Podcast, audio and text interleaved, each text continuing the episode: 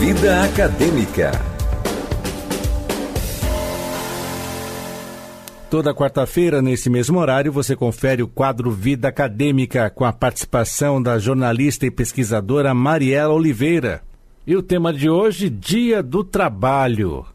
Mariela, o feriado do Dia do Trabalho, como pensar na vida acadêmica nesta data? Bom dia.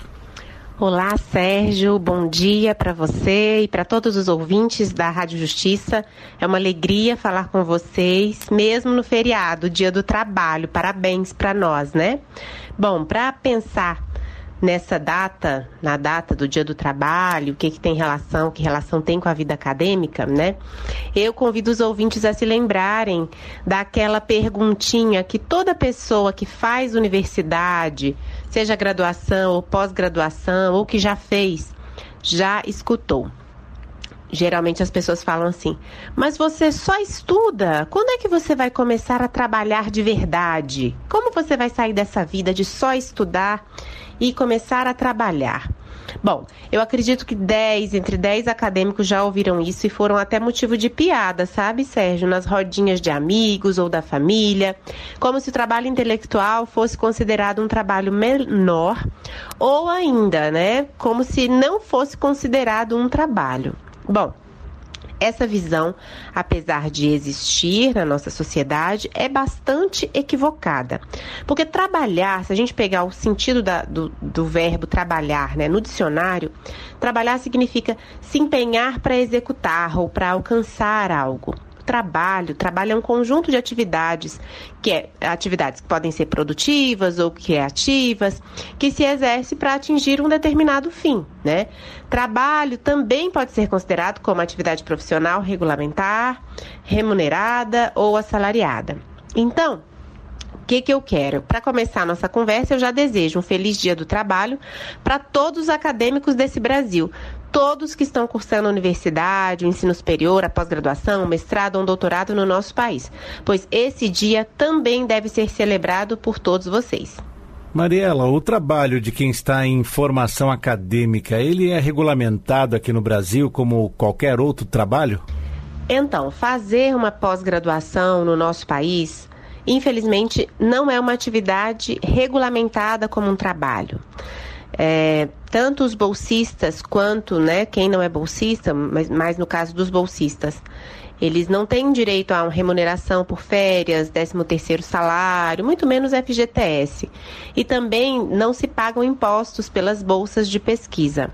Inclusive, existe é, gente que defenda que esse período de formação seja até contabilizado como um tempo de serviço para a aposentadoria. E se tenha uma é, é, se tenha essa ampliação nos direitos, né? O que a gente já conseguiu regulamentar e que é uma coisa bastante boa, é a licença maternidade.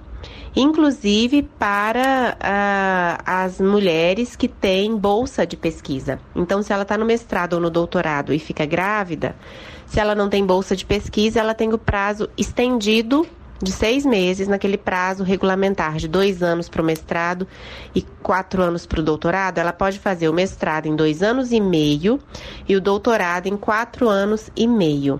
Se ela tem bolsa de pesquisa, ela vai ser remunerada ao longo desses seis meses em que ela estiver cuidando do seu filho, né, dos seus filhos, dos seus bebês. O que é uma vitória bem importante, porque muitas uh, pós-graduandas é, sofriam inclusive assédio né, moral por parte dos seus orientadores, com, é, pedindo para que corresse, por exemplo, né, com o prazo, porque se, se formar com um prazo muito superior àquele que é regulamentar, é ruim para o programa de pós-graduação, diminui a nota na CAPES, enfim. E então, com essa regulamentação, isso já é um passo interessante para ser considerado um trabalho, né? E outra coisa que é importante ainda nessa pergunta é que o trabalho, né, trabalhar não necessariamente tem uma relação com formalidade, tanto que a gente tem o trabalho informal, né, a economia informal. Não tem relação direta com uma relação contratual.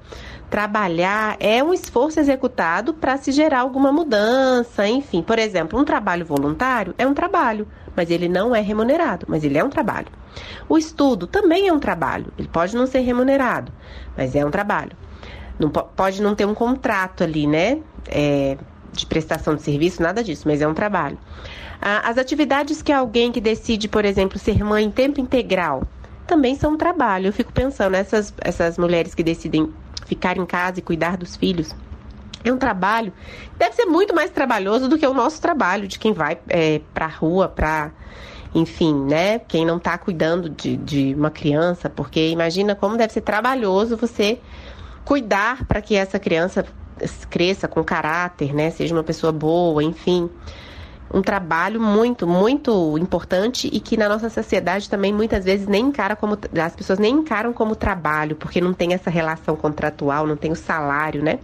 Digamos assim. É, assim como o trabalho da formação acadêmica, né? Muita gente que não tem bolsa e tal não considera que é um trabalho, quando na verdade é sim. E eu, eu penso que todo trabalho, tudo aquilo que dá trabalho é um trabalho, né?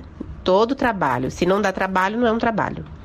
É, e aí talvez essa confusão das pessoas é, confunde trabalho com emprego, né? O emprego, né? Você está empregado em uma instituição, vai representar ali uma relação contratual, na qual um produtor vai oferecer meios para que outras pessoas desempenhem uma função pré-determinada, que exige determinadas características dessas pessoas, determinadas tarefas a serem cumpridas em um determinado tempo, e por isso ele vai ser remunerado.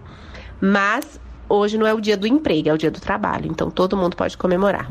Como surgiu o dia do trabalho, Mariela? Essa data surgiu no mundo por causa de uma greve de trabalhadores em Chicago, sabia? Em 1886.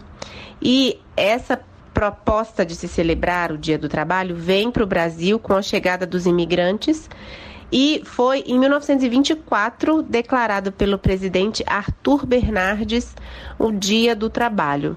Só que aí, na, na era Vargas, né, que Getúlio Vargas passou a anunciar benefícios nessa data, no dia 1 de maio, e por isso se marcou como sendo 1 de maio o Dia do Trabalho, Dia do Trabalhador. Explique para nós, Mariela, que tipo de trabalho é considerado um trabalho acadêmico. Olha, um trabalho acadêmico, né, uma pessoa dedicada à academia, à graduação, à pós-graduação, ela vai desenvolver, por meio de método científico, uma pesquisa científica para comprovar ou refutar alguma hipótese que seja plausível dentro de uma determinada área do conhecimento. Parte das pesquisas desenvolvidas pelas universidades brasileiras, por exemplo, elas têm estudantes de pós-graduação envolvidos e, com as suas dissertações, as suas teses, elas contribuem para avançar e muito o conhecimento em um determinado tema. Né? Recentemente, inclusive, o presidente é, deu uma declaração dizendo que as universidades públicas não fazem pesquisa nenhuma, né? quase nada.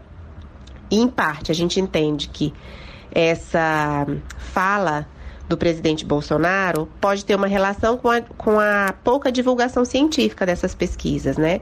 Mas não é uma fala verídica. É, demonstra um desconhecimento do presidente em relação à produção científica nacional, que a maior parte dela é feita nas universidades públicas. É, e bom, então é isso, né? E muitas vezes, né, tem na sua base ali estudantes de pós-graduação envolvidos.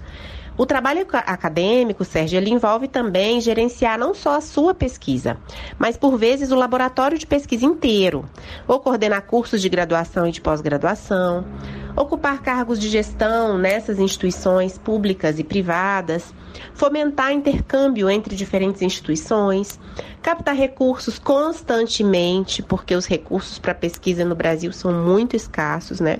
E esses recursos eles são captados tanto em editais públicos ou por meio de convênios com empresas privadas e outras instituições, né, para angariar mesmo recursos para pesquisa e mesmo para o ensino. Então, o trabalho acadêmico, mais uma vez, né, para finalizar, ele não é apenas fazer leituras, como muita gente acha, que é só ficar no computador escrevendo coisas e fazendo leituras. Não é só isso. Envolve uma série de atividades que contribuem, né, que podem contribuir muito para o avanço da ciência e da tecnologia no nosso país.